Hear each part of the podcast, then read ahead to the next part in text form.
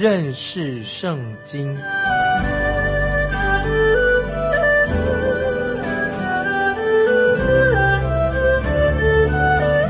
认识上帝的话，把上帝的话带到全世界。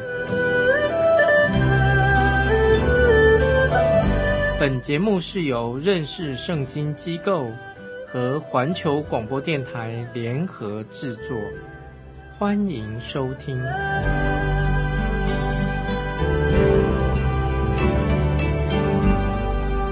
亲爱的听众朋友，你好，欢迎收听认识圣经，我是麦基牧师。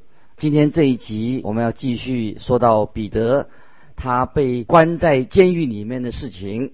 后来发生了什么奇妙的事情啊？现在我们要看《使徒行传》第十二章七到九节。忽然有主的一个使者站在旁边，屋里有光照耀。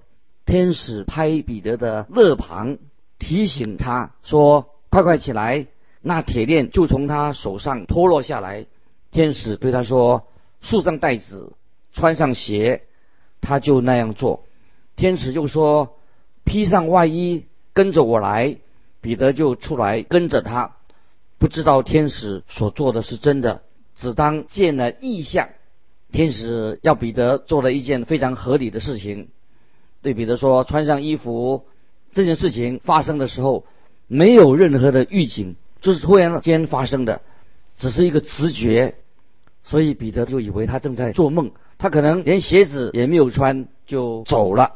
接着我们看第十节，过了第一层、第二层监牢，就来到临街的铁门，那门自己开的，他们出来走过一条街，天使便离开他去了。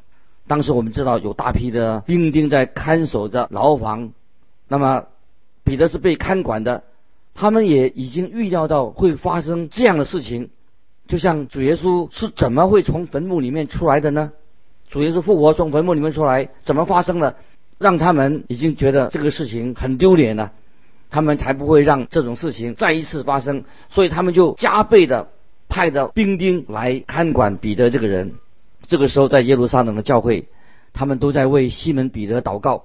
西门彼得一脱险之后，离开监狱之后，天使就让彼得自己走回家去。听众朋友，请注意，在第七节说到主的一个使者。在旧约圣经里面也谈到有使者出现，那么旧约的使者是指谁呢？就是指道成肉身之前的基督，在基督还没有道成肉身之前，在旧约那个使者是就是指耶稣基督。现在耶稣基督他荣耀的身体，现在主耶稣在哪里？听懂没有？在父神的右边，不是主耶稣这个时候从天而降来救出彼得。是主耶稣他差派的一个使者来把彼得救出监牢，这是神回应了教会的同心合一的祷告。接着我们看第十一节，彼得醒悟过来说：“我现在真知道主差遣他的使者救我脱离西律的手和犹太百姓一切所盼望的。”彼得这个时候立刻认出来是神自己行神迹来救了他。接着我们看十二节。想了一想，就往那称呼马可的约翰，他母亲玛利亚家去，在那里有好些人聚集祷告。那个时候他们还没有教会，一百五十年后才有教堂，所以那个时候并没有教堂的存在。当天他们没有教堂。今天当然我们说到教会，常常是指一个教会的建筑物。我们会说在哪一条街、哪一个路口啊，就有一个教会。其实那不是圣经里面所说的教会。只是教会的人在那里聚集啊，教会的人在那里聚集，所以我们知道教会是指信徒、信主的人聚集在一起，不是指那个建筑物。所以在开始的时候，教会的人当时信主的人不会在一个公开的建筑物啊，在一个房子里面啊某一个地点来做聚集。他们在哪里聚集呢？就在家里面聚会，聚在一起。现在这个时候称呼马可的约翰。他的母亲显然是一个财力雄厚的一个妇人，他家的房子很大，可以容纳教会的人在他家里聚会。他们聚在一起做什么呢？就是为西门彼得祷告，求神拯救他。接着我们看十三节，彼得敲外门，有一个使女名叫罗大出来探听。探听的意思，这个使女探听，就是说她靠近大门聆听，因为当时是一个迫害教会的时期，知道谁在敲门是很重要，要很警觉谁在敲门。罗大的意思啊是玫瑰的意思，罗大是玫瑰的意思，他很可能就是家庭的一个所用的一个仆人啊，一个使女。接着我们看十四节，听得是彼得的声音，就欢喜的顾不得开门。跑进去告诉证人说，彼得站在外面。这个使女兴奋的不得了，竟然忘记了把门打开，让彼得可以进来。所以他把彼得留在门外站着，他就很快冲进去告诉正在祷告的一群人。接着我们看第十五节，他们说你是疯了。使女极力的说，真是他。他们说必是他的天使。当这个使女告诉他们彼得正在在门口，他们说你疯了是不是？那么他再说彼得是真的在门口。也许他们说那你亲眼看见他吗？那么他说没有，我没有开门，但是我听见他的声音，我认出正是他的声音。那么他们那些人就怎么说呢？那一定是彼得的天使，他的天使。那天使是什么意思呢？是灵的意思，他的灵。那么真正的意思是他的灵魂，不是天使。并不是说彼得有一位守护他的天使，不是啊，就是说那就是他的灵魂。他们认为那个就是彼得的灵魂，他的灵。换句话说，他们认为彼得已经死了，可能已经被希律王下令处死了。这个实在很有趣的事情。当教会为这些人正在为西门彼得祷告的时候，求神拯救他。我们看到现在神真的救了他的。可是当彼得出现的时候，他们又不相信，他们认为彼得可能已经被害的出现门口了，一定是他的灵。我们知道初代教会是一个很属灵的教会，圣灵充满。但是在这个时候，他们却不相信他们的祷告已经蒙神垂听了。他们不相信西门彼得已经从监狱出来，已经得到自由了。听众朋友，我们是不是也是这样跟他们一样呢？当我们的祷告蒙了神应允的时候啊，我们会高兴的不得了，一直会说啊。说感谢神，这件事情真是令人惊讶的事情。一直说惊人的事情，在事实上的确是令我们很惊讶。因为为什么呢？因为我们没有想到自己没有想到，或者我们心里不信神真会应允了我们这样的祷告。感谢神，这是我们要学习关于祷告的功课。我们看见神垂听了祷告，他也回应了我们的祷告，这是很重要。我们的神对我们实在太好了，听众朋友。盼望你我的知道神应允我们的祷告，我们要以爱来回应我们的神。我们知道这时候彼得不住的在敲门，这个就是彼得，因为没有人开门，所以他就一直在敲门。因为这些人不信他们自己的祷告已经蒙神应允了，他们在那个时候还在争辩，到底彼得是他本人呢，还是他的灵哦，他的灵魂回来的。所以这个时候彼得在门口很急，他还想进来。所以他几乎想把这个门把它撞开，自己来撞开了。接下来我们看十六、十七节，《使徒行传》十二章十六、十七节，彼得不住的敲门，他们开了门，看见他就甚惊奇。彼得摆手，不要他们作声，就告诉他们主怎样领他出监，又说你们把这事告诉雅各和众弟兄。于是出去往别处去了。我们看，我们看到这些人简直不相信他们自己的眼睛，不肯相信他们的祷告真的蒙神应许了。我们也看到彼得这个时候他离开的。既然神用神机拯救了他，难道神不能够用神机继续保守彼得在耶路撒冷的安全吗？难道彼得他不应该说我要出去转一转，神把我从监牢里面拯救出来，他必定会。保守我的安全，当然我们知道神一定会保守他的安全，但是神要我们有知识，要有尝试。有时候看起来我们是对神大有信心，不要忘记，有时我们好像是对神大有信心，其实我们所做的是我们去试探神。听众朋友要记得，即使神已经为我们行了神迹，但是我们啊，神还是要我们要有头脑，要有知识。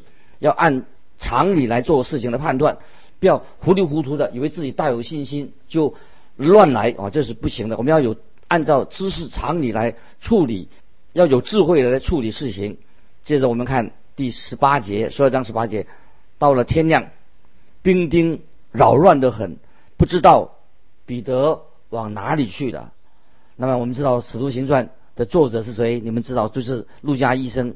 那么他这里描述说，兵丁扰乱的很，那么指这些啊兵丁他们都起了骚动。在《使徒行传》第十五章，我们看到当犹太人进到教会的时候，那么路加医生啊，路加福音的路加医生，路加福音的作者也是《使徒行传》的作者。路加医生说，他们大大的纷争辩论。就是他们就激烈的争吵辩论的意思，也就是说，他们好像争吵的闹翻天了，吵个不停。那么这个时候，陆家医生用很温和的语气来形容，怎么形容呢？就是兵丁扰乱的很啊，他用这个语气，兵丁扰乱的很，他们大大的纷争辩论。当兵丁发现西门彼得不见了，他们就召集了更多的军队，挨家挨户要搜查。这个彼得去了哪里？也许他们差遣了更多的兵丁来驻守城市的周围，防止彼得逃跑。那么《使徒行传》的作者陆家告诉我们说，兵丁扰乱的很。那么我自己会这样说：兵丁在他们当中起了一个很大的骚动。接着我们看第十九节，西律找他找不着，就审问看守的人，吩咐把他们拉去杀了。后来西律。离开犹太，下该沙利亚去，住在那里啊。这是十二章十九节说到这个叙利王怎么样来对待这些看守的啊这些兵丁。结果审问他们，就吩咐把他们拉出去杀了。那西律这个人，我们再一次看到是一个很冷血无情的人，他不在乎人的性命，他把兵丁全部杀的。这个就是要告诉我们啊，今天。所有的人，西律这个人，他不相信，他自己不相信彼得的是逃跑离开监狱是一个神，是一个神机。彼得出监狱是一个神机，他们不相信这个事情，所以他要他手下的人负责，他就把看守彼得的兵丁全部都杀害的，然后他自己下到盖萨利亚去。那个地方，盖萨利亚是一个地中海度假的一个度假胜地。比拉多和许多罗马的官员都喜欢在那里住在那个地方，但是也是罗马那个总部的所在地。罗马人就像比拉多一样，他们都不喜欢住在耶路撒冷。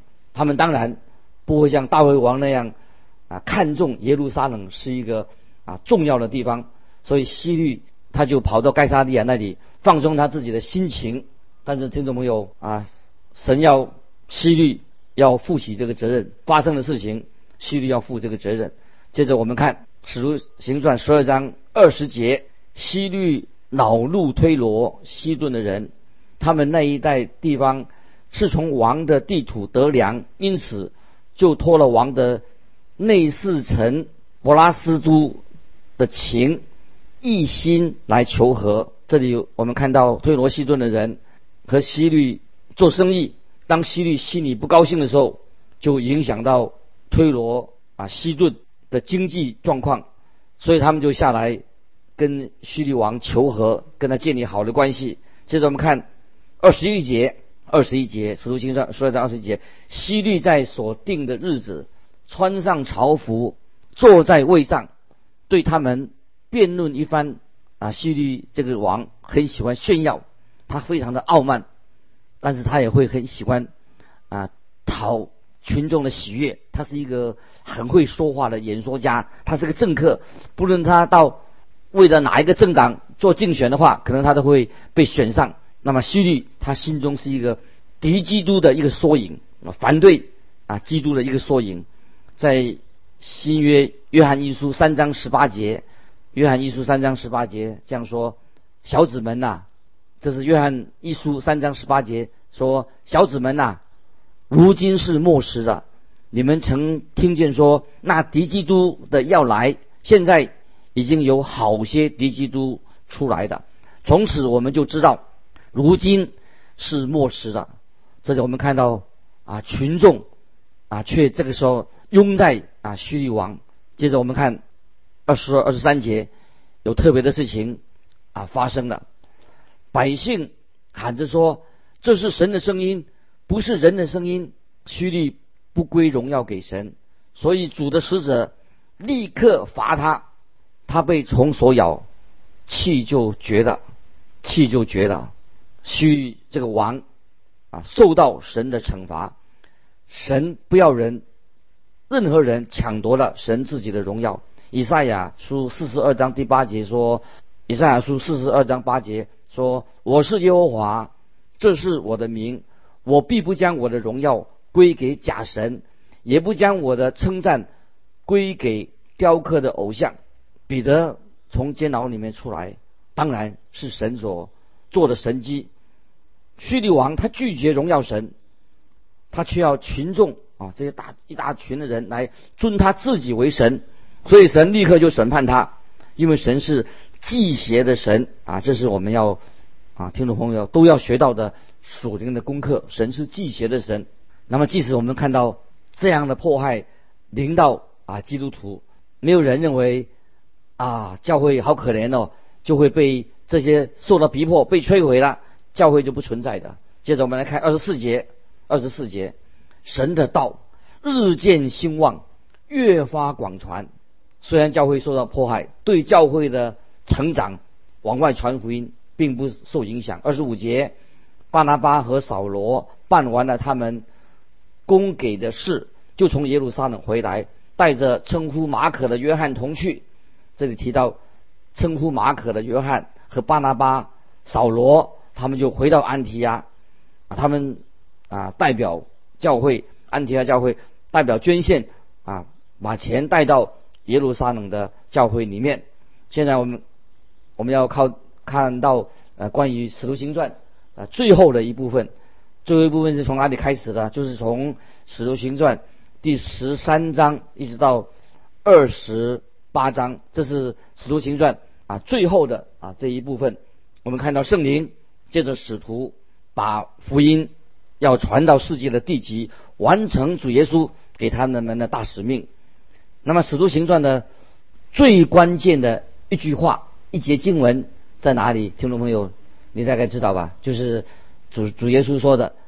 你们要做我的见证，在使徒行传一章第八节，这是关键的一句话。这不是对教会团体的一个命令，而是对今天我们每一位基督徒的一个命令。福音的见证要传到耶路撒冷，也要传到犹太，也要传到撒玛利亚，然后要传到世界的各个地方，传到地极。在耶路撒冷的时期，我们看到那时候的基督徒向犹太人传福音，那时候的。基督徒教会全是都是犹太人，没有一个外人。接下来呢，福音就传到撒玛利亚啊，撒玛利亚人有人信主的，那么有些外邦人那个时候啊就是信耶稣了。那么现在福音是继续的，正式的从安提阿要往外传了，要传到地极啊，世界各处。当福音向世界啊各地传播的时候，福音也传给了我们啊，今天。啊，我们的祖先啊，就是啊，我们上一辈的人啊，今天你跟我都是福音的受益者，我们都得到啊福音的益处啊，从这些忠心的仆人，他们把福音啊传到我们个人的身上，因为有人把福音传到世界，因为这是神给我们的大使命。那么我们你我也应当结下这个福音的棒子。听众朋友，不晓得你。是否有这样的心愿啊？别人把福音传给我们，我们也应当把福音接下这个福音棒子，要往下传，从我们这个地方往外传，要传给谁呢？传给那些没有听过福音的人。福音我们看到，福音是从以色列边境往外传，保罗就成为传福音的一个主要的啊领导人物。那么这个时候，彼得他却消失了。神曾经大大的使用过彼得，现在。使徒保罗成为神重用的仆人，保罗和巴拿巴他们就开始他们呃福音的旅程。第一站，他们就到了巨比路岛，那个是巴拿巴他自己的家乡。他们绕过这个岛，巨比路岛，然后从帕佛开船，帕佛一个这个地方开船到了庞菲利亚的别家，然后他们就进入到小亚细亚这个地方，也就是啊今天。土耳其的地方又进到加拉太，他们拜访了安提亚、以哥念、路斯德和特比这些地方。那么他们回来的时候，又经过一个地方叫做亚大利，那最后就又回到安提亚。那现在我们看《使徒行传》第十三章一月节，十三章一月节，在安提亚的教会中有几位先知和教师，就是巴拿巴和称呼尼杰的西面古利奈人路球与分封之王西律同养的马念，并扫罗，他们侍奉主。进食的时候，圣灵说要为我分派巴拿巴和扫罗去做我招他们所做的工。在这个时候，我们看到了在开始服侍的时候，啊，他们称巴拿巴和扫罗在第一趟宣教，他们出去宣教没有多久，扫罗的名字就改成什么名字啊？大家都知道，改成保罗。啊，说对了。他们开始被称为巴拿巴和扫罗。那么他们出去宣教之后没多久，扫罗的名字正式改成今天我们所知道的保罗。很快的，保罗成为啊传福音施工的领导人，还是福音的一个主要发言人。这个团体就名称改为保罗和巴拿巴。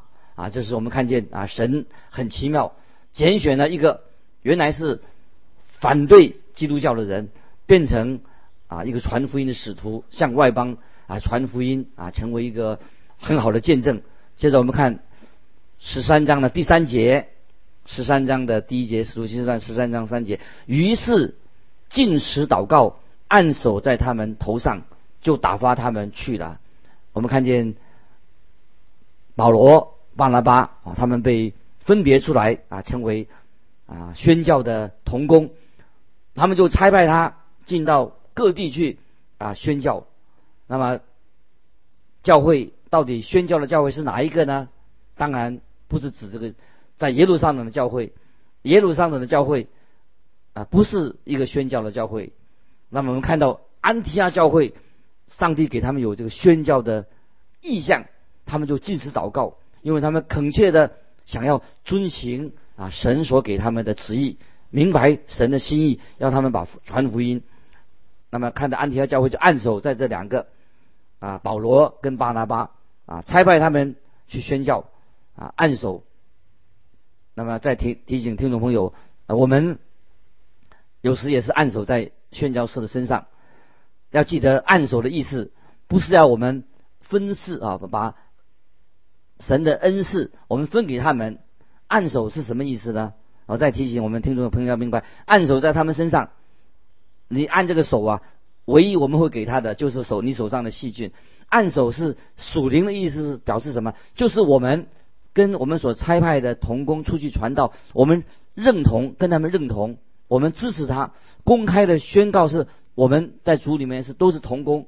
那么我们差派他出去传福音，所以安提亚的基督徒就把手按在保罗和巴拿巴身上。就表示说，保罗、巴拉巴他们出去传福音的施工上，我们跟他们合而为一，我们跟他是同工的关系，就差派他们两个人代表教会出外传道。当保罗和巴拉巴去到遥远的地方做宣教的事工的时候，他们知道在他们的本地，他们的教会本地教会也在他们没有出去宣教的人，也在他们当地。啊，做传福音的事工啊，这是我们听众朋友啊每一个人都了解的。感谢神，我们啊知道圣灵的工作啊非常的奇妙，让我们这些原来没有信主的神就差派他的啊仆人或者使女把福音传给我们。那今天传福音的责任落在谁的身上呢？不是传道同工的身上，也不是别人，是谁呢？就是今天我们听众朋友。感谢神，你也愿意在传福音的事工有份，因为我们每个人啊都是成为主耶稣他的恩典、他的救恩的见证人。我们求神给我们开福音的门，让我们有机会跟那个不信的人，我们把奇妙拯救人、赦罪的福音、主耶稣的复活的福音来告诉他们。时间的关系，我们今天就分享到这里。欢迎我们听众朋友，如果你心里有感感动啊，有什么要分享的，欢迎你寄信到环球电台认识圣经麦基牧师收。愿神祝福你，我们下次。